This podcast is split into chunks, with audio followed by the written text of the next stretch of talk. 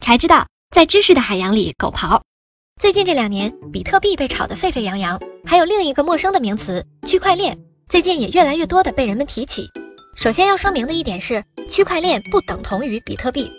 区块链是比特币背后的技术基础。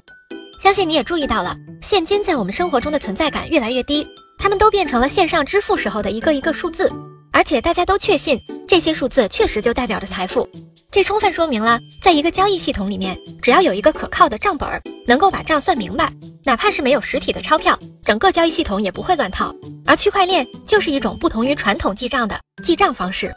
传统的线上支付虽然表面上看只是交易双方的直接交易，但是实际上每一笔交易的背后都有一个第三方的交易中介，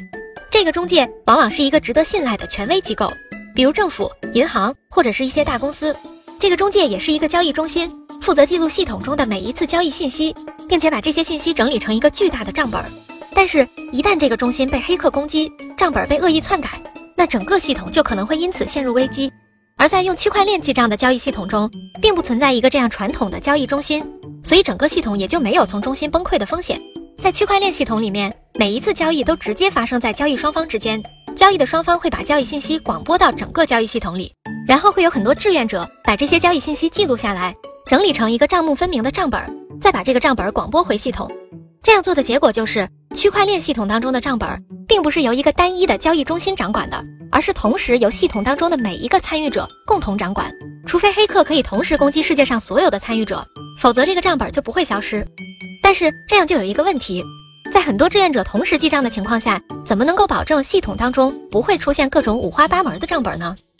这就要靠区块链中一些基于密码学的巧妙设计。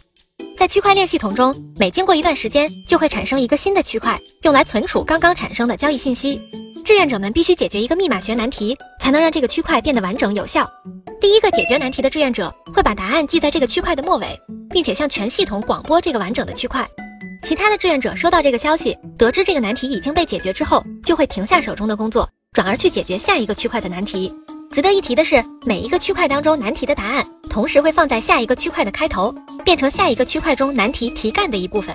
这样，这些难题就像成语接龙一样，把一个一个区块串成了一个链条，这就是区块链。如果有人想要篡改其中某一个区块的内容，他不仅需要重新破解这个区块上新的难题，而且还要把之后所有链上的难题也都解决。这就相当于以一己之力对抗系统中其他所有的人，并且在相同的时间内完成加倍的工作量。当系统中有很多人参与的时候，这种操作可以说是不可能的。二零零八年，中本聪以比特币的模型让区块链技术破壳而出。但区块链的用处并不局限于数字代币。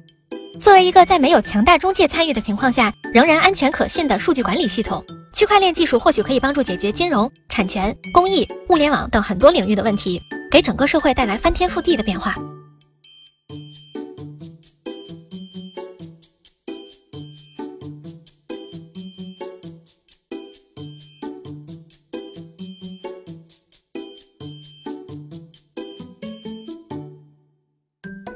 微信关注才知道，总比别人先知道。